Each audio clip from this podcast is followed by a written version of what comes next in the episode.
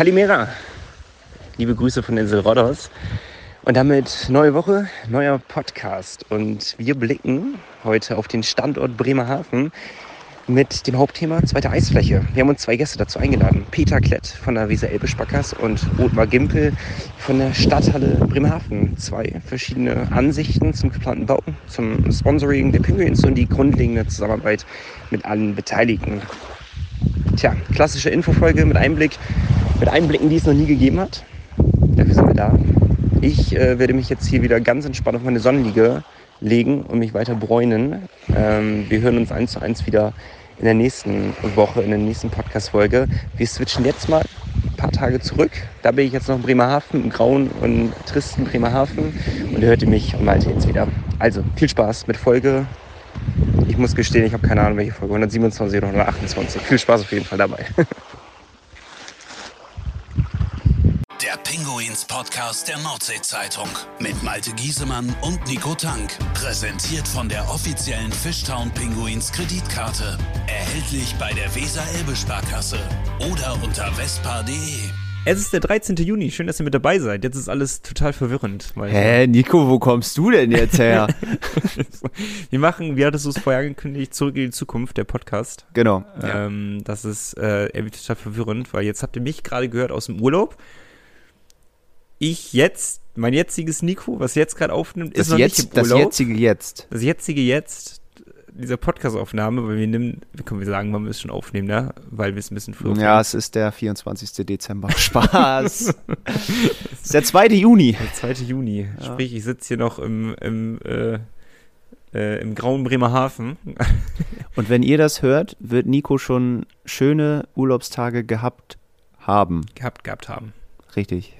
Ja. ja, das stimmt, weil dann bin ich bald schon auf dem Rückweg wieder. Wann kommst du überhaupt wieder? Ich komme, warte, jetzt muss ich nochmal aufrufen. Entschuldigung. Ich bin, ich, ich, ich darf nicht mit Daten sagen. Also wenn der Podcast rauskommt, dann bin ich bis Freitag noch ah. weg. Oh, du gönnst dir aber ja richtig lang, ne? Ja, bist schon, zwölf Tage. Bist schon ordentlich weg. Zwölf Tage bin ich weg. Zwölf Tage musst du auf mich verzichten. Das äh, tatsächlich ist es sehr lange nicht vorgekommen. Also ich sehe Nico ja wöchentlich, zumindest äh, virtuell. ähm, aber ja, da werde ich äh, verzichten müssen. Aber ich sehe bestimmt ein paar Urlaubsbilder. Schreib ja. dir einfach immer eine gute Nachtnachricht. Postkarte wäre auch cool. Postkarte. Eine Postkarte, na, nee, für den Podcast, die kommt nicht rechtzeitig an. Hätte ich sonst vorgelesen noch, aber das wäre immer mit zu viel Aufwand verbunden. Ich will keinen ja. Aufwand. Das höchste aller Gefühle war diese Sprachnachricht, die ihr gerade gehört habt, die bestimmt gut sein wird. Mit Sicherheit, ja. nee, der Grund, äh, warum das alles so ein bisschen Kuddelmuddel hier ist, wir sitzen jetzt gerade bei der Nordsee-Zeitung im äh, Kreativraum, so haben sie es betitelt, und äh, haben gerade ein Interview geführt mit Peter Klett. Von der Weser-Elbe-Sparkasse, Vorstandsvorsitzender. Also wichtige, große Person auch, kann man sagen, in ja, genau. Bremerhaven. Genau. Vor allem für den Wirtschaftsstandort Bremerhaven halt extrem wichtig. Und wir haben uns das zum Anlass genommen, schon mal um dahin zu teasern, ähm, mit ihm um die zweite Eishalle zu reden, um Bremerhaven, wie, wie gut sie wirtschaftlich dastehen, ob wir uns Gedanken machen müssen. Ähm, kleine, kleine äh, Anekdote vorab. Ähm, wir können, glaube ich, wirklich sehr, sehr froh sein, wenn wir nicht jedes Jahr um den Abstieg mitspielen. Das ist eine Aussage von ihm gewesen. In welchem Kontext er die setzt, das könnt ihr nämlich gleich einmal reinhören. Und äh, genau, später haben wir noch einen Gast, aber das sagen wir euch dann nach dem Interview, was ihr gleich hört. Sonst seid ihr verwirrt, dann wisst nicht mehr, wer wer ich ist. Ich bin total verwirrt gerade, weil wir das in komplett komischer Reihenfolge gerade machen, weil äh, der erste Teil wird ja jetzt irgendwann in eine Woche aufgenommen.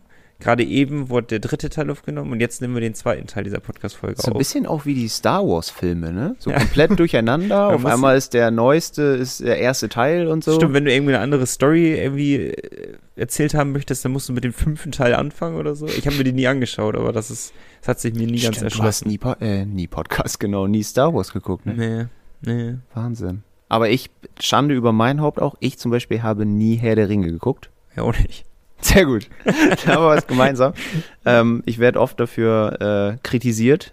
Muss man, angeblich, muss man angeblich geguckt haben, aber sehe ich halt anders. ja, aber ähm, damit würde ich sagen, starten wir mal smooth in die Folge rein und lass uns mal ein bisschen über Eishockey in Bremerhaven reden. Nicht wir beide, sondern wir machen das schon wir beide, aber zu dritt halt. Für die Folge jetzt schon, ne? Aber egal. Ähm, Vier Minuten haben wir schon mal rumgebracht. Ja. Schauen wir noch eine? nee. Los geht's. Hallo Peter. Moin Nico, moin Malte. Moin. schön, dass du mit dabei bist im Podcast. Ähm, schön, dass wir jetzt mal eine andere Perspektive bekommen, etwas weg von der sportlichen hin eher zu, zu der leicht wirtschaftlichen Sponsorenseite. Ich finde es wahnsinnig spannend, mal die Seite auch zu betrachten. Absolut und gerade auch, weil äh, die Weser Elbe Sparkasse ja auch ein wichtiger Partner für unseren Podcast ist. Äh, umso besser, dass du, Peter, heute am Start bist. Und wir fangen einfach gleich mal etwas lockerer an. Wie ist denn dein Bezug eigentlich zu den Fischtown Penguins? Oh, das, äh, ich hole mal ein bisschen aus. Ich bin geborener Lübecker, äh, war immer schon Eishockey-Fan, aber das mit dem EC Timmendorf brauche ich eigentlich zu erzählen. Das war dann nicht so die ganz große Erfolgsgeschichte. ich bin jetzt seit 2011 äh, in Bremerhaven und bin ganz schnell, vor allen Dingen auch meine Frau, zu Hardcore-Fans der Fischtown Penguins geworden. Wir verpassen kein Heimspiel, sind gelegentlich zu Auswärtsspielen weil das äh, nicht nur eine geile Sportart ist, äh, sondern auch äh, Kult für Bremerhaven. Man sieht das ja, die Identifikation der Stadt mhm. ist enorm ähm, und deswegen ist es für uns als Sparkasse auch äh, quasi eine Selbstverständlichkeit, dass wir uns als Sponsor betätigen. Übrigens sind wir kein Schönwettersponsor als Sparkasse. Ich kann mich noch an die bedauerliche Saison 2012 erinnern, als wir eigentlich sportlich abgestiegen sind. Und ich hatte sofort gesagt, dass auch wenn wir in die Oberliga abgestiegen wären, wir weitergemacht hätten als Sparkasse. Es ist dann Gott sei Dank anders gekommen, aber wir sind schon Sponsor aus Überzeugung und Leidenschaft und keine reinen schönen Wettersponsoren. Heißt, du hast schon einiges mit den Penguins mitgemacht, wie wir natürlich auch. Ähm, wie hast du den Werdegang in den letzten Jahren verfolgt und wenn du ganz ehrlich bist, hast du mit so einer erfolgreichen Entwicklung gerechnet? Nein, natürlich nicht. Ich war so happy äh, mit dem Gewinn der DEL2-Meisterschaft. Das war ein äh, Mega-Event. Die Feier danach kann ich mich heute noch gut daran entsinnen. Ähm, und dann äh, ist uns ja zugefallen, dass die Hamburg Friesers die Lizenz abgegeben haben und wir eingesprungen sind. Ich hätte nie gedacht, dass wir uns so gut in der Liga behaupten. Wir sind, glaube ich, jedes Jahr mindestens in die Pre-Playoffs gekommen. Wer hätte uns das zugetraut mit dem überschaubaren Budget, wenn ich das mal mit anderen Mannschaften vergleiche? Also eine tolle Erfolgsgeschichte. Hast du einen Lieblingsspieler? Oh, auf die Frage hatte ich mich vorbereitet. äh, ähm, also viele Lieblingsspieler. Toll finde ich in der Verteidigung äh, Kollege Bruckgießer und Kollege Jensen. die beiden Dänen. Da, da, gehen wir mit, oder? Wenn ich sagen. Klar, klar. Bruckgießer, der, der steht ja für Unterhaltung eigentlich. Aber Preis, ne? ich muss dazu noch sagen, auf, auch ein Däne Weise finde ich auch toll. Ja. Ich bin wahnsinnig großer Weise-Fan. Malte ja sowieso, aber ich schwärme andauernd von ihm. Wir hatten jetzt letzte Woche, vorletzte Woche müssen wir ja sagen, hatten wir darüber gesprochen, ob er zu den drei wichtigsten Pinguins-Akteuren gehört. Und wir hatten uns darauf verständigt, nicht vielleicht Top 3, aber in den Top 5 ist er schon mit drin bei den wichtigsten. Obwohl er so ein bisschen drunter untergeht, finde ich oftmals. In den hinteren Reihen hat er einen wahnsinnig wichtigen Faktor für die Mannschaft. Gut, ich finde, er haut sich enorm rein. Ja, ja. Er geht auch keine Auseinandersetzung aus dem Weg, was das Eishockey auch ausmacht. Ich hoffe bloß, dass jetzt er bei der Weltmeisterschaft er nicht so schwer verletzt wurde. Ich glaube, er hat jetzt eine Reha vor sich. Ich mhm. hoffe, dass er rechtzeitig zu Saisonbeginn wieder voll fit ist. Irgendein Highlight-Spiel, was so im Kopf geblieben ist aus den letzten Jahren? Ach, das waren, das liegt schon etwas länger zurück. Das waren die, äh, die Playoff-Spiele zur DEL2-Meisterschaft. Da ist die Halle quasi explodiert. Mhm. Oder auch, als wir letzte Saison, glaube ich, das erste Pre-Playoff-Spiel gegen Nürnberg gewonnen haben, auch mega die Stimmung. Äh, da merkt die, als ob die Halle auseinanderfliegt. Ja, absolut. Ich glaube, bei uns liegt auch immer Landshut auf jeden Fall ganz oben, glaube ich, auf der Liste. Von uns beiden würde ich fast behaupten. Ja. In der DL2, äh, Spiel 7 war es, in der Verlängerung. Das war, ich glaube, die Halle war lauter als zu Meisterschaft. Da hat Deda das Tor gemacht damals, ja. das Entscheidende. Ja, da kann ich mich noch gut dran entsinnen. Es, es, war absolut brutal, war es. Also mir wahnsinnig gut in Erinnerung geblieben. Ja, und vorher Brandon Cook. Ne? Also ja, die, die ja. Meistersaison auf jeden Fall gut in Erinnerung. Aber auch äh, in der abgelaufenen Saison fand ich äh, fand ich es einmal sehr krass, als wir gegen München gespielt haben und ich erinnere mich an. Mit 1-0 gewonnen, das Ding, oder? Nee, in den, in den Playoffs tatsächlich, so. das Heimspiel. Das erste, was wir gewonnen haben dann, mhm. das erste Heimspiel, als äh, die Penguins eine 3 gegen 5 Unterzahl da. überstanden haben. Mhm. Der Jubel danach war größer als bei Toren.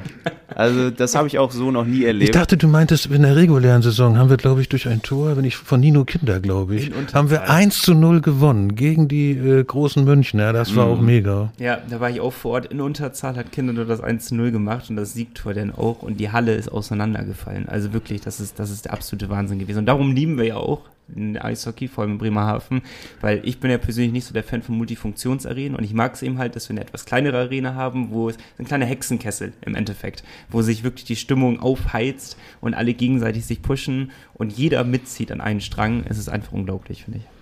Peter, eine Frage, auf die du dich wahrscheinlich jetzt nicht vorbereitet hast, aber weißt du ungefähr, wie viele von euren Mitarbeitern und Mitarbeiterinnen regelmäßig beim Eishockey sind? Ich habe es nicht durchgezählt, aber ich, äh, ich glaube, es sind sehr viele. Äh, ich glaube, äh, man überall spricht, unterhält man sich über das nächste äh, Heimspiel, was bevorsteht. Ich glaube, dass sehr viele unserer Mitarbeiter, wir haben 700 Mitarbeiter, ich glaube, die in Bremerhaven ansässig sind. Da haben wir eine sehr hohe Quote, die auch Dauerkarten haben. Man trifft sich ja immer in der Eisarena. Das ist doch auch schön. Abends ist ja dann auch Zeit, ne? Da muss man ja nicht mehr arbeiten, wahrscheinlich. Wobei, also die, die mich kennen, wissen, dass ich extrem nervlich leide mit den Fischton-Pinguins. und es passiert durchaus mal nicht selten bei Heimspielen, dass wenn es knapp ist, und die meisten Spiele sind ja sehr knapp, dass ich dann, ich glaube, ähnlich wie Hans-Werner Bursch, dass ich dann mal spazieren gehe, weil es so aufregend ist. Also ich meine nach, ich mein nach dem ersten oder zweiten Drittel. Also nach Niederlagen am nächsten Tag lieber kurz aus dem Weg gehen, ne? Ja, meine Frau ist da tougher, sie ist noch, noch glaube ich, größere Fan als ich. Die hält das immer gnadenlos durch bis zum Schlusspfiff. So soll es sein, ne? Ja. Weil ich mag das auch wirklich gar nicht, wenn Zuschauer früher gehen beim Spiel. Das ist so ein No-Go für mich irgendwie. Egal wie es steht, ich finde, man sollte immer zu seinem Verein dann auch stehen, zu seinem Team. Ja, darum geht es nicht, dass man nicht ja. zu dem Verein steht, aber es ist, man nimmt das nervlich, nimmt einen das Nein, so das mit. kann ich, das kann das, ich nachvollziehen. Ja, das genau. kann ich absolut nachvollziehen. Also ich weiß auch noch, Nico und ich haben auch mal bei Playoff-Spielen bei ihm auf dem Sofa zu Hause gesessen und auch teilweise nicht mehr hingucken können, weil es so spannend war. Also da. Da kann ich das Spazierengehen auch verstehen. Da mal ganz kurz an die frische Luft raus, mal eben kurz durchpusten. Also absolut, bin ich absolut dabei. Bisschen Ruhepuls wieder, Ja. ne? Eben. Break. Die Fishtown Pinguins gibt's auch im Radio. Bei Energy Bremen bekommt ihr alle Infos zu eurem Lieblingsverein. Energy Bremen, der offizielle Radiopartner der Fishtown Pinguins. In Bremerhaven auf der 104,3, auf DRB Plus und im Stream auf energybremen.de. Ähm, ja, lass uns ein bisschen einen Themensprung machen. Thema Sponsoring. Wir haben es am Anfang angeschnitten. Die Weser-Elbe Sparkasse ist wichtiger Sponsor der Fischtown Pinguins. Warum ist es so wichtig, diesen Verein zu unterstützen für das Unternehmen? Gut, also es ist viel Leidenschaft dabei. Ähm, ich hatte schon den Kultstatus der Fischtown-Pinguins angesprochen. Es ist aber auch, ganz ehrlich gesagt, wir sind ein Wirtschaftsunternehmen. Wir müssen wirtschaftlich arbeiten als Sparkasse, wirtschaftliches Kalkül. Sponsoring bewirkt positiven Image-Transfer. Äh, alleine dadurch, dass wir auf dem Trikot ziemlich gut positioniert sind, dass wir auf dem Eiswürfel bei jedem Tor erwähnt werden, dass wir Sitzplätze haben, die bei unseren Kunden heiß begehrt sind. Wir haben nie Probleme, äh, unsere äh, Sitzplätze loszuwerden. Nein, wir haben, äh, da hat Alfred Prey, liefert das immer super. Wir haben eine Unzahl von Mediakontakten. Das wird ja alles statistisch ausgewertet. Ich habe gerade noch von ihm heute Zahlen bekommen. Die Fischtown Pinguins haben Blickkontakte, insbesondere aufgrund der Fernsehübertragungen, Sportschau, aber auch Magenta. Äh, Das sind, glaube ich, pro Jahr 730 Millionen Blickkontakte. Dass also die Fischtown Pinguins irgendwie, auch wenn das nur eine Zehntelsekunde ist, wahrgenommen werden. Und das ist ein Image-Transfer. Insofern ist unser Sponsoring nicht nur wohltätig, sondern da ist auch eine konkrete Gegenleistung dahinter, dass wir einen Image-Transfer haben, dass die Leute, gerade auch die Bremerhavener, wissen, die Sparkasse steht hinter den Fischtown Pinguins. Übrigens auch dieses Stab-Branding. Seit einigen Jahren sind wir ja auf der, äh, bei der Treppe zur Eisarena. Ähm, tolle Idee. Äh, haben wir viele äh, Fans abgebildet, auch Kunden unseres Hauses. Auch das hat sich, glaube ich, sehr, sehr gut gemacht. Äh, zeigt die Verbindung der Sparkasse zu den Fischtown Pinguins und zu den Fans der Fischtown Pinguins. Ich würde mal gerne äh, diesen Wirtschaftspunkt mit aufnehmen. Wir hatten auch äh, vor einigen Podcast-Folgen darüber uns unterhalten. Ähm, werden wir irgendwann mal in der Lage dazu sein, uns einen Wirtschaftsstandort aufzubauen, der ähnlich groß ist wie Berlin, wie Mannheim, wie Köln. Ne? Die haben einfach eine Wirtschaftsmacht dahinter, weil das so großes Sponsoring auch dahinter ist. Und da haben wir uns halt einfach persönlich gefragt, ist es überhaupt möglich, dass Bremerhaven dieses Standing bekommt von so Großstädten? Oder ist das eigentlich ein unmögliches Ding, weil einfach die, die Größe der Stadt dazu beiträgt, dass es irgendwann begrenzt ist, gekappt ist oben? Ich glaube, was die Stückzahl der Sponsoren angeht, ist Bremerhaven ziemlich weit vorne. Aber was, und das sehe ich nicht, nicht mal kritisch, äh, wir haben eben nicht diese Großsponsoren wie bei Mannheim oder wie bei München, mhm. äh, wenn ein Browserhersteller da Millionen reinpumpt. Solche Unternehmen haben wir bei uns in der Region nicht. Die werden wir hier auch nach meiner Einschätzung nicht bekommen. Mhm. Ähm, deshalb müssen wir damit leben. Das können wir aber auch gut davon leben, dass wir eine Vielzahl von Unternehmen haben, auch mittelständischen Unternehmen, die nicht die großen Summen geben, hat den Vorteil, dass wenn ein Großsponsor, ich denke da so an Nürnberg mit Thomas Starbo, wenn der dann aussteigt, ist hier nicht gleich Krise angesagt. Ja. Sind nicht gleich die Lichter aus, ne? Das ist ja in Nürnberg sowieso immer wieder ein Problem, auch in den letzten Jahren natürlich, nachdem Thomas Sabo ausgestiegen ist, dass sie ja, ihren Etat enorm verkleinern mussten. Spieler sind gegangen, vielleicht nicht adäquat ersetzt. Und ich ja, glaube auch, was ich jetzt schon ja. sagen kann, ich glaube, dass Nürnberg jetzt in der Saison arge Probleme bekommen wird mit dem Klassenerhalt das, das, das Ding ist ja auch nicht nur Nürnberg könnte es ja treffen, das bezieht sich ja genauso auf München zum Beispiel. Wenn dort der Sponsor wegfällt, dann haben sie ein großes Problem. Auch Mannheim mit SAP, sehr, sehr großen Sponsor. Ich glaube nicht, dass dieser Wirtschaftsstandort komplett wegfällt, aber die werden es ja deutlich schwieriger haben. Oder, wir haben es doch konkret erlebt. Wir haben davon profitiert, dass die Hamburg Friesers die Lizenz zurückgegeben haben. Warum? Ja. Weil ein großer Partner äh, entschieden hat, wir konzentrieren uns ausschließlich auf die Eisbären Berlin, den Standort Hamburg lassen wir sausen. Und damit waren die Hamburg Friesers erledigt. Also zusammengefasst, um auf meine Frage zurückzukommen, Wirtschaft, als Wirtschaftsstandort können wir schon das Potenzial haben, dass wir rankommen an die Großstädte, bloß mit einer anderen Taktik. Wir müssen eben halt uns verteilen auf mehrere kleine Sponsoren oder mittelgroße Sponsoren. Und äh, die großen Vereine, die regeln es halt mit großen Namen ein Sponsoring. Das ist richtig, weil es ist, glaube ich, unrealistisch, dass wir mit dieser Taktik, wie du es nennst, dass wir das Budgetvolumen äh, der Mannheimer Adler erreichen. Das werden wir mit dieser Taktik nicht hinkriegen. Okay. Insofern ist es aber auch bewundernswert, dass Alfred Brey und Hauke Hasselbrink mit dieser, mit diesem Budget ähm, es hingekriegt haben, äh, die Fischtown Pinguins die letzten Jahre in der DL 1 zu etablieren. Auch mit einem deutlich geringeren Budget als Berlin, als Köln, als Düsseldorf, als München und vor allen Dingen als Mannheim. Aber spannend, weil genau das hatten wir darüber gesprochen, dass wir sportlich gesehen halt immer weiter aufsteigen und da ist halt offenes Ende, wohin es gehen kann. Aber, aber wirtschaftlich gesehen sind wir halt irgendwann am Ende angekommen. Da geht es halt einfach nicht mehr weiter im Endeffekt. Deswegen, äh, ich bin da mit Alfred Prey äh, immer wieder einig. Hm. Ich finde, mein Ziel vor Beginn einer Saison ist nicht Abstieg. Ja. Und äh, ich bin heilfroh, wenn wir nicht in den Abstiegsstrudel geraten. Wirtschaftlich, von den Budgetzahlen her, sind wir immer gefährdet. Deswegen war nicht vor dieser übertriebenen Erwartungshaltung. Jetzt haben wir jedes Jahr die, äh, mindestens die Pre-Playoffs erreicht. Und nun sagen einige in Bremerhaven, nächstes Jahr wollen wir aber auch ins Halbfinale. Natürlich wollen wir gerne ins Halbfinale, aber die Erwartungshaltung sollte man doch realistisch ansetzen und es schon als großen Erfolg ansehen von Thomas Popisch und dem gesamten Team, wenn wir sicher den Klassenerhalt schaffen. Jetzt hast du vorhin gesagt, du wärst auch, oder die Sparkasse wäre auch Sponsor geblieben, wenn es in die Oberliga gegangen wäre. Heißt, die Penguins brauchen sich eigentlich keine Sorgen machen, solange du im Amt bist, mhm. dass äh, das Sponsoring endet, richtig? Ähm, das, bekanntermaßen gehe ich Ende dieses Jahres äh, in Ruhestand. Okay, das ist dann das, Wir haben aber, wir haben aber ganz klar, auch, ähm, also wir haben ein Aufsichtsorgan, das ist Verwaltungsrat, und wir haben ganz klargestellt, ähm, dass wir völlig unabhängig von meiner Person, auch wenn ich selbst leidenschaftlicher Eishockey-Fan bin, das Engagement der Sparkasse, der WSL-Sparkasse ist unabhängig von meiner Person und wird auch unter meinem Nachfolger, das ist völlig klar, fortgeführt. Das ist schon mal gut ah, zu wissen. Schön aus. ja, Finde ich gut. Beruhigend. Ja, aber wirklich. Ähm, mir ist gerade noch eine Frage eingefallen. Ähm, in Bezug auf das, was wir vorher besprochen haben. Du hattest gemeint, dass Bremerhaven halt immer Ziel Nummer eins sollte sein, nicht um den Abstieg mitzuspielen. Und alles, was drüber ist, ist immer Bonus, sage ich mal so. Ähm, aber wird das denn auch in Zukunft so sein, wenn wir jetzt einmal nach vorne blicken und schauen, wohin können sich die Bremerhavener weiterentwickeln? Was sind die Zukunftsaussichten? Dann hört sich das ja jetzt so an, als wenn man sagen müsste, in naher Zukunft dürfte es nicht gang und gäbe eigentlich angesehen werden, in den Playoffs immer wieder mitzuspielen. Das meine ich so, ja. Mhm. Das ist, für mich ist das immer ein On-Top. Ja. Wenn wir den Klassenerhalt geschafft haben und die Pre-Playoffs oder sogar direkt die Playoffs erreicht haben, ist es eine super Saison gewesen.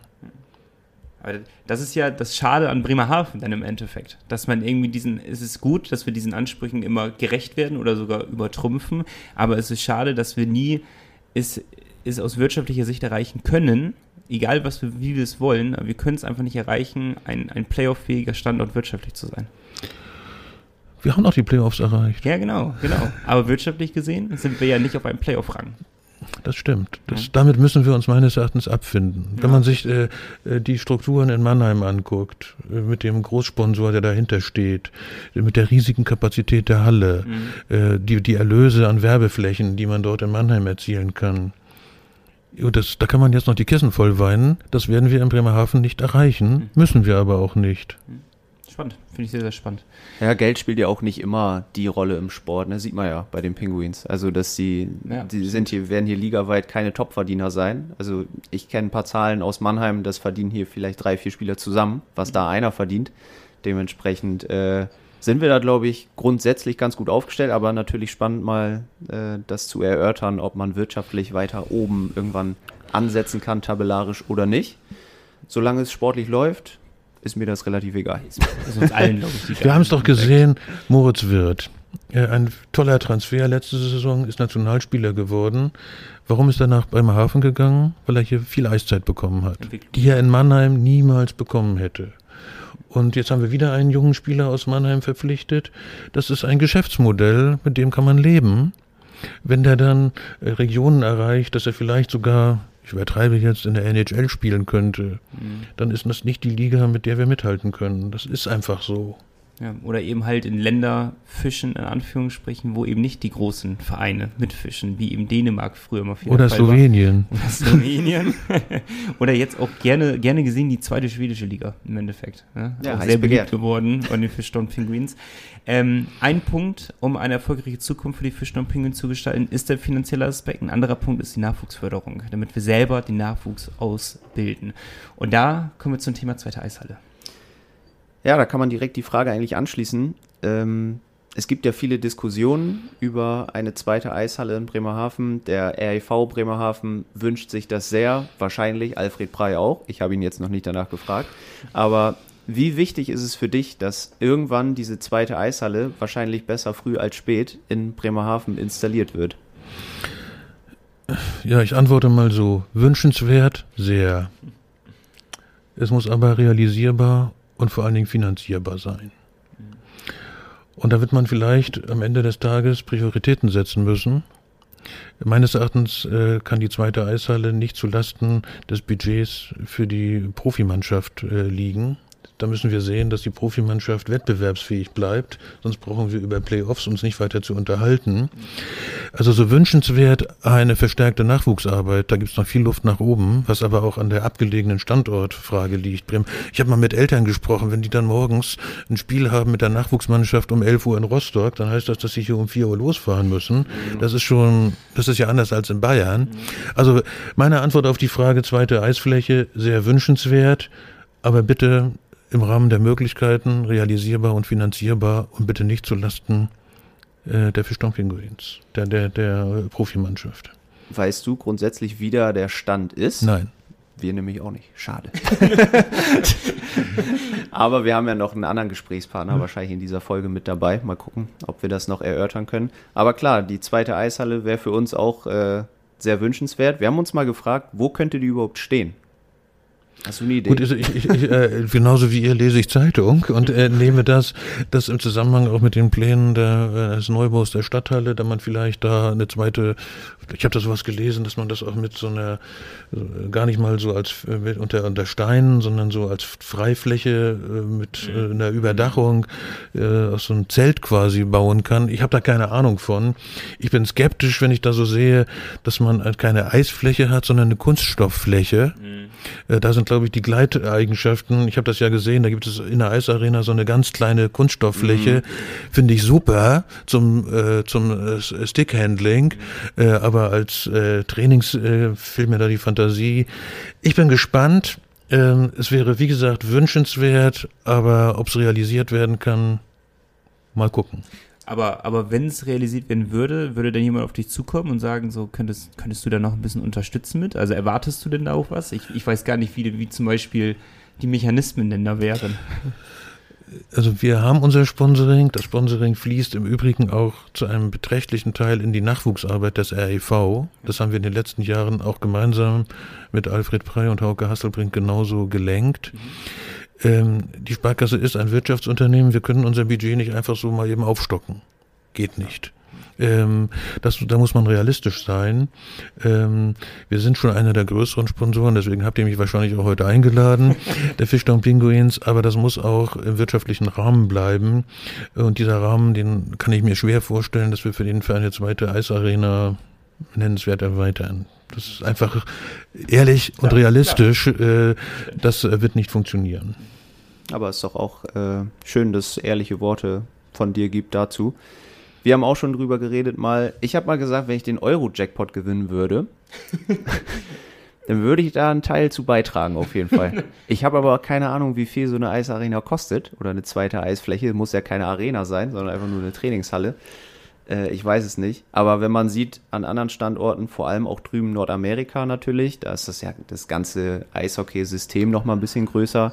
Aber äh, mein Vater war vor einigen Jahren in Winnipeg und da sind mal eben sechs Hallen nebeneinander oder sechs Eisflächen. Ja, da Wie kann man natürlich viel.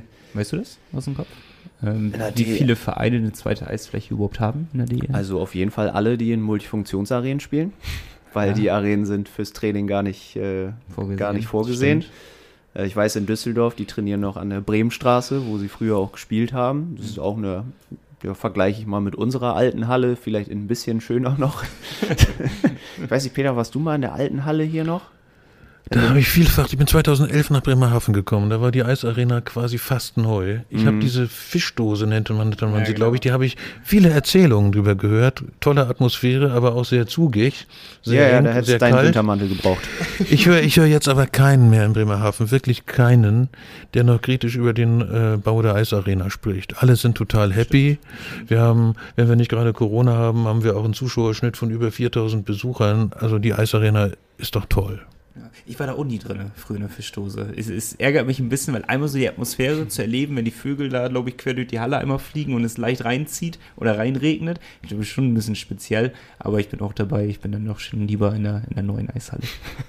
Ja, war schon immer ein Event. Man durfte ja noch rauchen in der Halle auch. Also es war schon als Kind total spannend ja, für mich. Netz sind, oder? War auch kein Plexiglas ja. in bisschen Zeitraum. Ich fand, ich war mal bei einem Auswärtsspiel in der Olympiahalle in München. Die wird ja nun endlich, wird da was Neues mhm. gebaut. Die Halle ist ja schlimm. Ja. Da, da, es sind lebensgefährlich, diese hohen Treppenstufen. Und dann ist da, das ist so, ich war im Winter da, das war so arschkalt. Da haben die ja so Höhensonnen bei den Sitzplätzen, weil ansonsten frieren die Leute, die, die frieren sich da ja einen ab. Mhm. Also am Kopf ist man ganz heiß und unten frieren die Füße. Da lobe ich doch den Komfort unserer Eisarena in Bremerhaven. Die Eishalle in München passt überhaupt nicht zum Budget der Red Bulls. Ja, die bauen jetzt ja immerhin neu. Also. Ja, und das Ding wird, glaube ich, ziemlich ziemlich gut. Wäre auch traurig, wenn nicht. Aber was ich mich gefragt habe, auch komisch, dass, dass, äh, dass die Arena ein SAP Garden heißt. Stimmt. Fühlt Mannheim sich direkt heimisch. Also acht Und dass Red Bull sich das nie unter den Nagel gerissen hat, ne? Tja.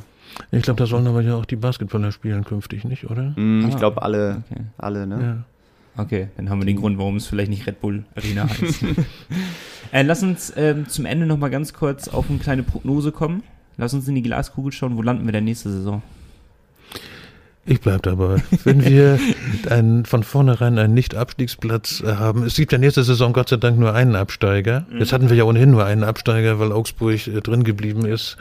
Ähm, also alles das, was äh, mit Nicht-Abstieg äh, sichert, äh, bin ich schon zufrieden.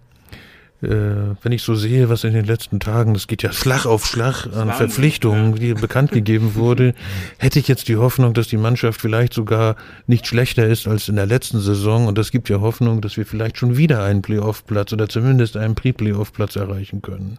Das wäre dann aber schon wieder, ich bleibe dabei, ein Mega-Erfolg.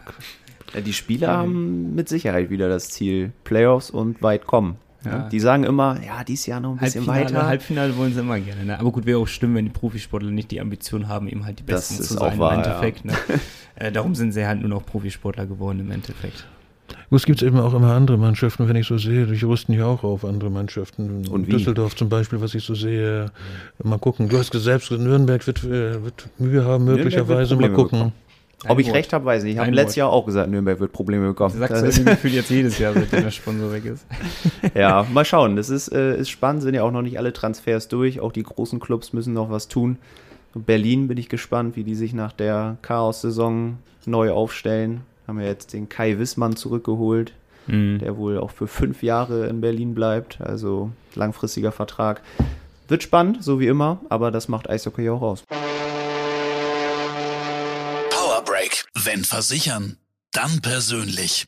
Deine ÖVB-Vertretung in Bremerhaven. Marcel Bartmann in der Hafenstraße 81 und Matthias Henke in der Bökenstraße 41. ÖVB. Fair versichert. Eben, so ist es. Spannend ist auch allgemein alles, das ganze Gespräch jetzt hier gewesen. Vielen, vielen Dank dir, Peter.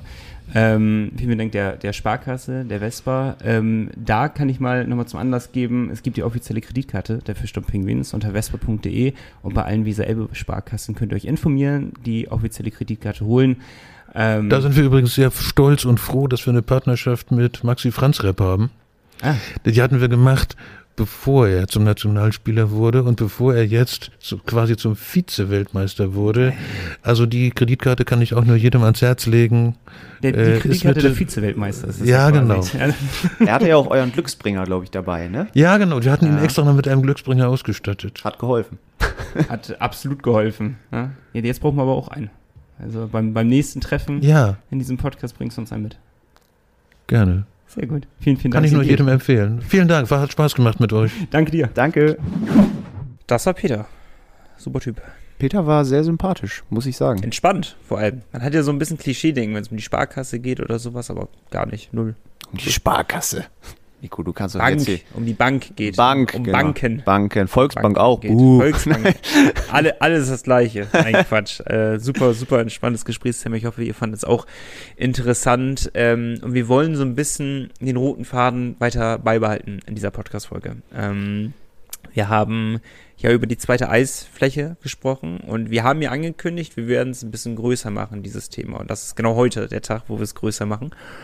Und versuchen uns noch einen Experten mehr an die Seite zu holen. Ähm, jetzt haben wir einmal den Wirtschaftspunkt gesehen und jetzt haben wir auch einmal die, die wie nennt man das, die, die lokale Lage oder wie soll man, kann, betiteln? man kann sagen, Peter hat es eben gesagt, er weiß gar nicht, wie realisierbar das Ganze ist. Und der Und Mann, allem, ne? der Mann, Ja. den wir gleich hören werden, der hat da, glaube ich, schon ein bisschen mehr Expertise, weil er ist eigentlich mehr oder weniger dann auch dafür verantwortlich, nicht direkt für die zweite Eishalle, aber für die Stadthalle, nämlich Ottmar Gimpel, der äh, Geschäftsführer der Stadthalle Bremerhaven. Der ist ja, wenn man eins und eins zusammenrechnet, ist es ja schon jemand, der direkt involviert ist bei der Planung einer zweiten Eisfläche. Und darum haben wir uns den mal rangezogen und mal gefragt, ja, wie realisierbar ist das? Wie konkret sind die Ideen und äh, wie umsetzbar ist überhaupt dieses ganze Konstrukt, Konstrukt zweite Eishalle? Und ähm, da werden wir jetzt auch mal kurz reinspringen in das Interview, was der ehrenwerte Malte Giesemann Uh. geführt hat. Ähm, hört mal rein, wird spannend werden. Und wir hören uns am Ende der Folge nochmal ganz kurz. Kuss, bis gleich. So, Podcast Teil 2 ohne Nico, der weilt im Urlaub, aber ich habe einen ganz besonderen anderen Gast an meiner Seite. Ottmar Gimpel von der Stadthalle Bremerhaven. Schön, dass Sie sich die Zeit nehmen, erstmal. Ja, vielen Dank, dass ich dabei sein kann. Und äh, gleich zu Beginn einfach mal die Frage, weil die stellen wir eigentlich jedem Gast. Inwiefern sind Sie denn Fan der Fischtown Penguins? Wie kann man nicht Fan sein von den Fischtown Penguins? Gute Gegenfrage. Nein, ich bin bin natürlich, also ich bin bei den Spielen, so oft ich ähm, dabei sein kann, dabei und ähm, finde es ganz hervorragend. Ich finde, das, natürlich das Spielerlebnis hervorragend. Ich sehe aber natürlich auch viel hinter den Kulissen und bin immer wieder beeindruckt, was hier das äh, Management-Team äh, auf die Beine stellt, hier vor Ort. Das ist phänomenal. Bin natürlich als Geschäftsführer von der Stadthalle Bremerhaven, auch mit einer Verantwortung für die Eisarena, ja auch ähm, äh, nicht fixiert nur auf einen Club. Also wir haben noch einen anderen Club. Insofern, ich glaube, wenn man Fan von zwei Clubs sein kann, dann bin ich von den Eisbären und von den Penguins Fan. Insofern, ja, ich bin ein großer Fan. Das ist doch schön. Von den Eisbären natürlich auch. So ja. soll es sein. Bremerhaven ist ja gewissermaßen irgendwie eine Sportstadt. Ja. Ähm, generell, die Zusammenarbeit mit den Penguins läuft aber einwandfrei, kann man sagen. Die läuft super. Also wir haben einen regelmäßigen, kontinuierlichen Austausch. Es gibt immer unterschiedliche Interessen und Bedürfnisse und da haben wir aber bisher immer eine Lösung gefunden und ich schätze die Zusammenarbeit mit denen wirklich sehr, ja. Jetzt ging es bei uns in den letzten Wochen schon mal und jetzt in dieser Folge ja auch ausführlicher um das Thema zweite Eisfläche, zweite Eishalle für Bremerhaven. Die Diskussionen darüber laufen ja schon relativ lange. Mhm. Vor allem der Stammverein, der REV Bremerhaven, wünscht sich dieses Szenario sehr. Ähm, was hängt da eigentlich alles dran an einer Planung für eine zweite Halle in Sachen, ja, wo kommt die hin? Wie realistisch ist das überhaupt? Was gehört da alles zu? Mhm. Also diese Diskussion darum ist total nachvollziehbar, weil man natürlich von, von äußeren Zwängen irgendwie belegt ist, die erstmal natürlich durch eine Zeitknappheit gegeben ist. Also das heißt, wir haben viele, viele Anspruchsgruppen, die in die Eisarena rein wollen. Das sind Penguins, der, ist der AEV, der SCB, den darf man nicht vergessen, auch wenn natürlich vom Umfang her geringer ist. Es sind die privaten Gruppen, es ist der öffentliche Eislauf. Es sind also ganz, ganz viele Anspruchsgruppen, die raufdrängen und das ist natürlich am Ende limitiert. Der Tag hat 24 Stunden, dann ist vorbei. Insofern ist diese Diskussion darum natürlich total legitim und wichtig, dass man sie führt. Ähm, ich glaube aber, ähm, es ist an erster Stelle ganz grundsätzlich die Frage zu stellen, was will der Standort selbst? Und jetzt ist die Frage, wer ist der Standort? Also wo beginnt es eigentlich? Die Entscheidungsfindung ne, dahin. Also was will man hier mit Eishockey vor Ort erreichen? Man hat ja wahnsinnig viel erreicht, indem man sich dazu entschieden hat, hier eine Eisarena mit, mit DEL-Standard zu bauen. Das ist ja schon ein, ein, ein, ein, ein, ein Ritterschlag gewesen. So, mhm. will man jetzt da weitergehen? Will man das weiter ausbauen? Dann muss man sich darüber Gedanken machen, wie das gehen kann. Da kann eine zweite Eisfläche eine Lösung sein, durchaus. Ähm, man kann auch gucken, wie kann man das Problem dieser Zeitknappheit anders lösen. Also setzt man die Prioritäten anders, schafft man andere finanzielle Ressourcen, um den Betrieb äh, insgesamt äh, zu verlängern, dass man also nicht nur von 8 bis 23 Uhr den Betrieb hat, sondern hat man vielleicht 24-7 einen Betrieb. Also ne, ganz äh, mhm. utopisch mhm. gedacht. Ähm, oder muss man irgendwo andere Abstriche machen, dass man diesen Zeitfaktor klärt. Wenn ich jetzt aber auf eine reine Eishalle schaue, um die aufzubauen und zu betreiben zu können, sind wir natürlich momentan in einer Situation, in der das alles andere als trivial ist. Also wir haben Natürlich das Thema Strom. Eisbereitung ist ein massiver Stromschlucker. Ähm, der Strom muss finanziert werden und diese Finanzierung muss irgendwo sichergestellt werden. Wir als Stadtteil haben das nicht bei uns im Portfolio, dass wir sagen können, wir, wir stellen mal eben noch mal ein paar Kilowattstunden. Also wir reden hier von, also bei der Eisarena reden wir von 1000 Megawattstunden im Jahr. So. Mhm ne, jetzt mal das übertragen auf eine andere Eishalle, weitere 1000 Megawattstunden pro Jahr, kann jeder, äh, der einen Kilowattstundenpreis weiß, sich hochrechnen, was das für Kosten sind. Die müssen irgendwo getragen werden. Also allein im Betrieb, der Strombetrieb. Ähm, da habe ich noch keine Halle errichtet. Wenn ich eine Halle errichte, hängt es ganz davon ab, in welchem Umfang mache ich das. Habe ich also eine ganz Schmalspur-Leichtbauweise ähm, oder mache ich das äh, analog zur, zur, zur Eisarena?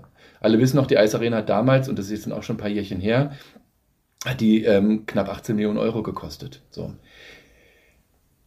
Wenn Sie diese 18 Millionen Euro irgendwo her haben plötzlich, dann ist wiederum auch die Frage, ist der Strom, der ganze Betrieb finanziert? Weil Sie natürlich für den Betrieb einer, einer solchen Halle nicht nur den Strom brauchen, Sie brauchen das Personal, das ja auch irgendwie da sein muss. Bei uns arbeiten mehrere Eismeister im Schichtbetrieb, um das sicherzustellen, dass hier was läuft. Und wenn wir das alles übertragen, würden wir sagen, ja, wir können das machen, aber die Kosten tragen die Nutzer dann sind wir schnell dabei, dass wir pro Stunde 1000 Euro nehmen müssten, damit es überhaupt finanzierbar ist. Also mhm. eins zu eins finanzierbar. Das heißt, dann sind wir wieder bei der Frage, was will man und was gibt man dafür aus, weil natürlich am Ende ist immer ein kommunales Zuschussgeschäft bleibt.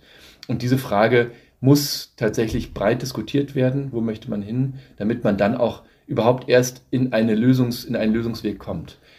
was ich immer propagiere und was mit großem Recht, also auch kritisch betrachtet werden muss, ist das Thema natürlich des synthetischen Eises.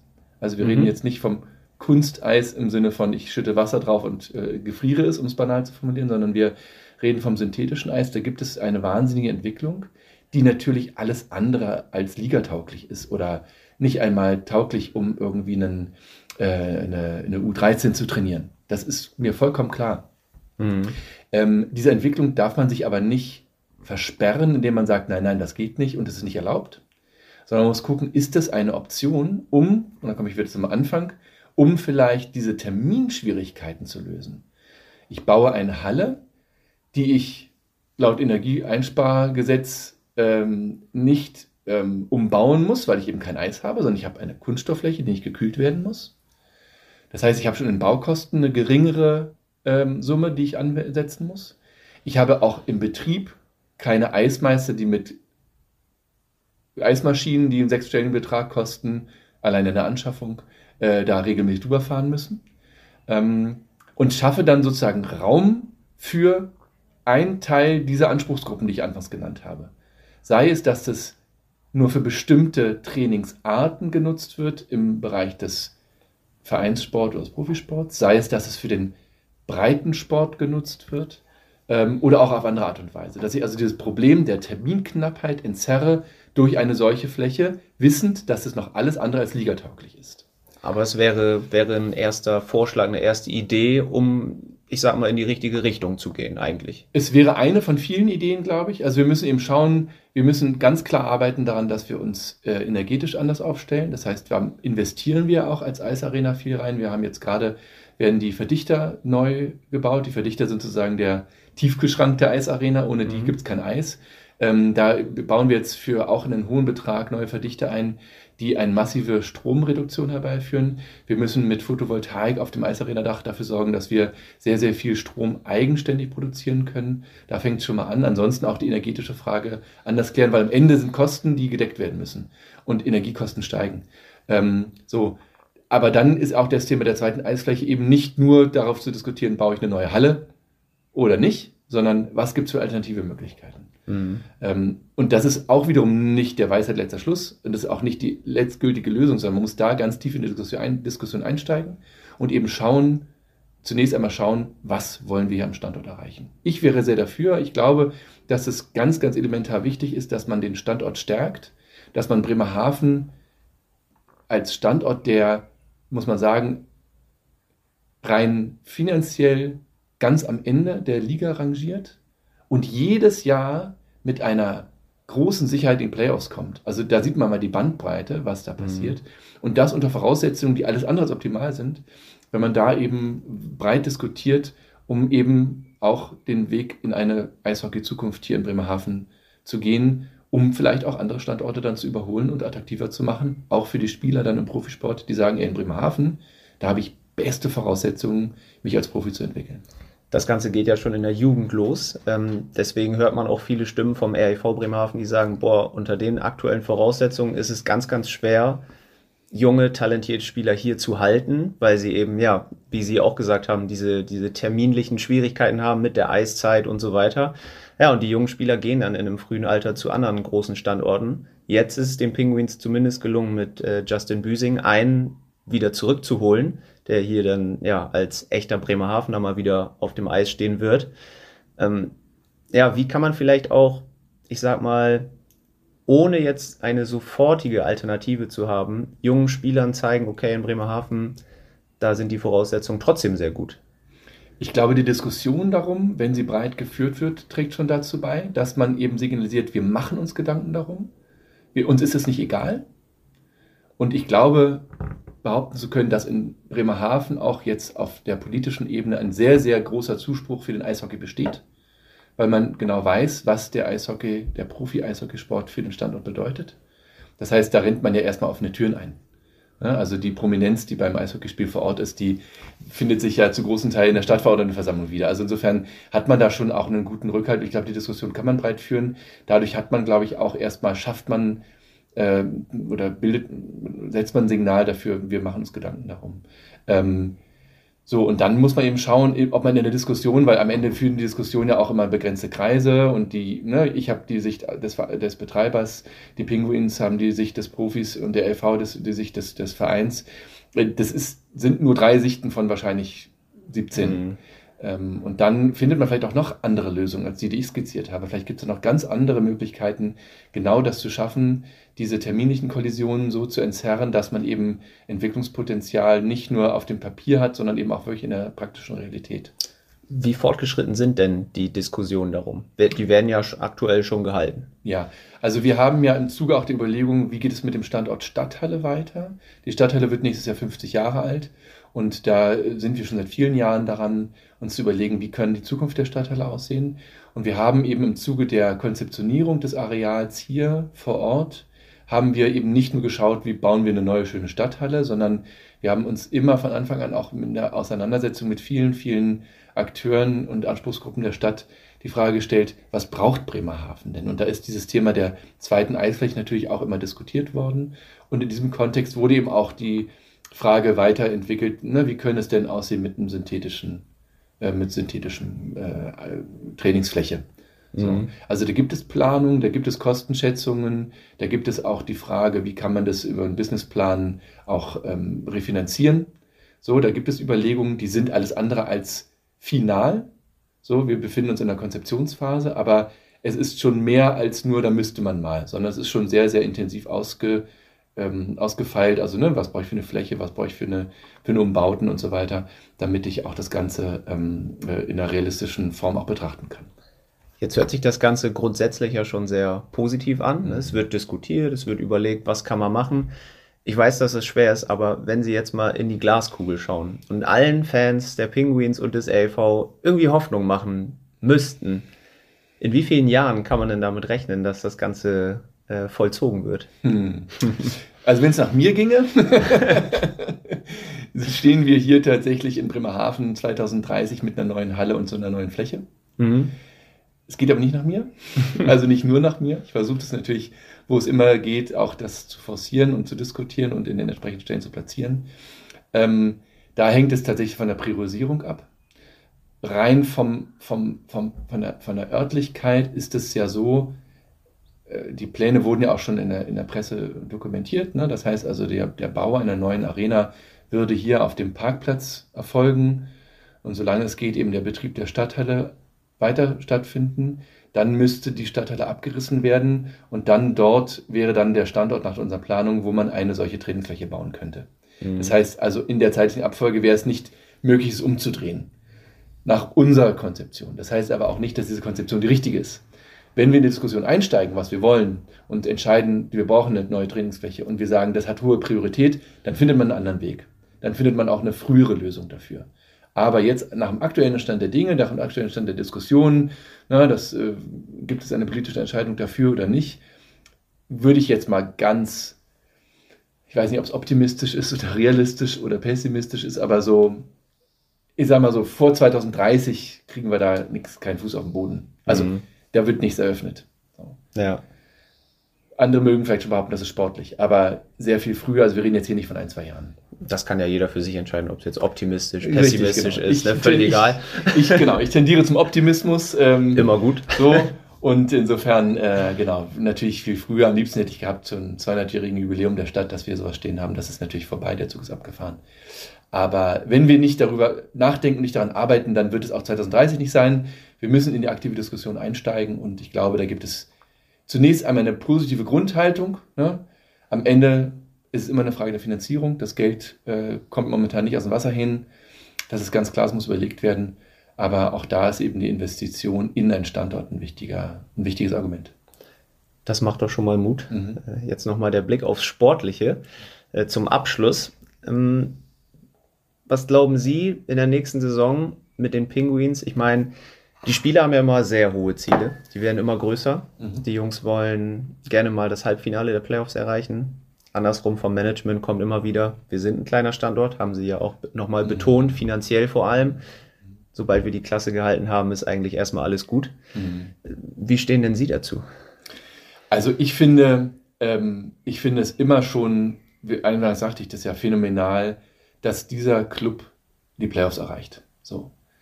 Dass der sich mit, also ohne sich fürchten zu müssen, sich den großen Gegnern stellt, die einfach, ja, das ist leider so, mit dem großen finanziellen Backup und dem, dem, dem, Hm. dem, dem Krisenkader dahinter einfach generell erstmal sozusagen als unschlagbar gilt. Und die stellen sich dahin und sagen so, und jetzt zeigen wir euch, wie das geht. Und das machen die auch. Ähm, deswegen finde ich, das Erreichen der Playoffs erstmal, finde ich, ist das, was mich mit großer Freude erfüllt, wo ich sage, ja, super, sie haben es wieder geschafft. Mhm. Das finde ich toll. Wenn sie es nicht schaffen, bin ich der Letzte, der sagt, ja, hier, ne, haben sie nicht hinge haben sie nicht hingekriegt und so weiter. Ähm, weil auch das ist immer, wir, wir sind im Sport, im Sport entscheidet am Ende die letzte Minute des, äh, des Spiels. Ähm, ob es realistisch ist, dass die mal weiterkommen oder mal ins Finale kommen, das kann ich überhaupt nicht sagen, weil ich auch nicht, ich, ich kann die sportlichen Entwicklungen kann ich nicht forcieren. Ich kann höchstens in immer weiter in enger Zusammenarbeit mit dem Management vom Club dafür sorgen, dass wir Rahmenbedingungen schaffen, die denen irgendwie helfen, weiter voranzukommen. Und natürlich geht es ja auch immer um Geld. Der Club muss ja auch hier eine Miete zahlen und auch gibt es immer auch natürlich Auswirkungen der Energieentwicklung auf die Vertragsgestaltung, das ist ganz klar, das kann ich nicht wegbeten. Wir versuchen dann an anderer Stelle zu helfen, damit irgendwie der Rahmen da ist, damit die sportliche Entwicklung ungest weitestgehend ungestört stattfinden kann. Und ähm, so im Rahmen dessen unterstützen wir da und wenn, wenn ich dann, wenn der Club dann eben dieses Viertel, äh, das Halbfinale erreicht, dann würde ich, wäre ich auch der Letzte, der sich hinstellt und sagt, das passiert nur, weil wir so tolle Arbeit geleistet haben, sondern als ein Rädchen im Getriebe haben wir dazu beigetragen, dass das möglich war. Und das würde mich freuen, wenn das so weitergeht. Aber Ansprüche habe ich da keine dran. Also der Anspruch ist, finde ich, irgendwie, an uns sollte der Anspruch sein, dass die Pilscher Pinguins in der DEL bleiben. Dafür sollten wir alles tun und nicht Steine in den Weg legen. Aber alles, was da dazwischen passiert, ist Sport. Immer auf dem Boden bleiben, Ja. ne? das sagen wir auch immer. Jetzt haben Sie noch die Möglichkeit, äh, ganz zu allerletzt äh, ein bisschen Werbung zu machen. Was steht denn in den nächsten Wochen, Monaten so an in der Stadthalle Bremerhaven vielleicht, was sich ja die Eishockey-Fans in der eishockeyfreien Zeit äh, gönnen könnten? Ja, auf jeden Fall. Also wir haben natürlich unsere großen Open Airs im September. Da werde ich auch sein. Septemberwochenende. Ja, sehr gut. Bei Nico Santos. Nico Santos fängt an, dann kommt äh, Roland Kaiser und äh, am Sonntag dann als Abschluss Alvaro Soler. Da sind wir, äh, werden wir eine große Bühne auffahren. Es wird, werden viele Gäste kommen. Es wird äh, hoffentlich tolles Wetter sein. Ähm, da sollen alle kommen und sich am Ende schon mal wieder verabreden äh, für die nächsten Eishockeyspiele. Ich denke, das ist der gute Stand, der gute Ort dafür. Dann vielen Dank fürs ausführliche Gespräch. Ja, und vielen Dank. Alles Gute. Ja, gleichfalls. Ich glaube, wir haben unseren Soll jetzt damit erfüllt. Erstmal. äh, Erstmal aufzuklären. Das war jetzt die etwas rationalere Sichtweise auf die zweite Eisarena. Ähm, ich weiß, das ist vielleicht nicht immer das, was ihr, was ihr unbedingt hören wollt, in dem Sinne, weil euch nicht gesagt wird, wie toll das ist und dass wir es unbedingt haben müssen und das ist auf jeden Fall umsetzbar, sondern es ist halt auch ein bisschen die realistische Sichtweise auf das Ganze, ne? wenn man eben halt ein bisschen unemotionaler darauf blickt. Wir versuchen aber dieses Thema nicht einfach abzuschmutzen und zu sagen, so, unseren Soll erfüllt. Jetzt haben wir über zweite Eishalle, Wirtschaftsstandort geredet, sondern wir versuchen natürlich euch und die Leute, die einen emotionaleren Wert da reinlegen, was total verständlich ist, logischerweise, ähm, weil es eben halt ein ganz, ganz wichtiger Punkt für den Eishockey-Standort Bremerhaven ist, wollen wir es noch einmal aufrollen in den nächsten Wochen. Sprich, auch mal einen Alfred Breit zu Wort kommen lassen und noch jemanden vom ELV Bremerhaven. Genau, wir hatten ja letztes Jahr schon eine Folge mit äh, Markus Karl vom REV Bremerhaven, die im Übrigen eigentlich auch relativ zeitlos war, kann man sich immer mal wieder anhören, finde Ja. ich. Und äh, mal schauen, ob wir ihn wieder ans Mikro bekommen oder jemand anders dieses Mal. Äh, wird auf jeden Fall spannend, das Ganze dann nochmal ja, aus der, ja, der, ich sag mal, betroffenen Sicht äh, zu hören. Ja, ne? so ist es ja im Endeffekt. Also, und da eben halt auch die Sichtweise abzudecken, ähm, um die Wichtigkeit auch nochmal klar zu machen. Und dann schließen wir damit dann auch schön den Kreis. Also heute rational und dann kommt später nochmal eine emotionalere Sicht darauf. Ich hoffe, ihr hattet trotzdem Spaß, auch wenn das manchmal ein bisschen wirr hier und da war, aber dafür sind wir ja auch äh, hier und da mal bekannt. ähm, wir wollen euch trotzdem auch im Urlaub, auch in unserem Urlaub bestmöglich mit Content und Podcast versorgen ähm, und euch nicht in Stich lassen in dieser eishockeyfreien Zeit. Gab jetzt ja doch einiges, ähm, worüber man sprechen kann. Ich hoffe, ihr hattet Spaß daran gehabt. Jetzt gibt es noch die letzten Hinweise auf nordsee-zeitung.de. Genau, was genau ihr da heute finden könnt, weiß ich nicht, weil heute ist, wie wir eben schon gesagt haben, der 2. Juni. Aber ihr seid da ja immer bestens informiert über die Fishtown Penguins. Ich bin mir sicher, dass zu diesem Zeitpunkt vielleicht noch irgendwie eine Personalmeldung rauskam und so. Irgendwas werdet ihr da finden. Und wenn es nicht Eishockey ist, dann einfach mal die anderen Rubriken anklingen. Da ist immer alles sehr lesenswert und ihr seid up to date. Genau, also die erste Anlaufstelle für alle Eishockey-News sollte immer die Nordsee-Zeitung bzw. nordsee-zeitung.de sein. Wenn ihr euch beteiligen wollt, das auch nur mal nochmal kurz so, könnt ihr uns eine Mail schreiben. Ist ein bisschen kurz gekommen, weil wir kein Transferbingo haben oder sonstige E-Mails mit reinfließen lassen. Aber beteiligt euch gerne auch zum Thema, was wir heute besprochen haben. Können wir gerne nächste Woche nochmal gut gebräunt drüber sprechen. Penguinspodcast at nordsee-zeitung.de und letzte Hausaufgabe, die ich euch mitgebe, ist äh, das Besorgen der offiziellen Kreditkarte der Fischton Penguins. Findet ihr alle Infos unter vespa.de und bei allen Weser-Elbe-Sparkassen, damit der Wirtschaftsstandort Bremerhaven auch weiterhin wächst und gedeiht. Ihr habt es nämlich heute gehört, die Weser-Elbe-Sparkasse ist ein extrem wichtiger Sponsor für die Fischtown Penguins. Deswegen auch die Podcast. immer und für den Podcast natürlich. Deswegen fleißig unterstützen, holt euch die Karte, wenn ihr sie nicht schon habt. Richtig. Und damit äh, verabschieden wir uns. Ähm, ich hoffe, ihr hattet etwas Spaß gemacht. Wir hören uns in einer Woche zur gewohnten Uhrzeit ganz live wieder. Also quasi live. Wenigstens wieder mit den neuesten Updates zu den Fishtown Penguins und zu der DEL und allgemein der Eishockeywelt. Also, wir hören uns in einer Woche wieder. Bleibt sportlich. Malte, fühl dich gedrückt. Du Bis dich in einer auch. Woche. Danke. Bis, Bis dann. dann. Ciao, ciao. Der Pinguins Podcast der Nordsee-Zeitung mit Malte Giesemann und Nico Tank. Präsentiert von der offiziellen Fishtown Pinguins Kreditkarte. Erhältlich bei der Weser-Elbe-Sparkasse oder unter vespa.de.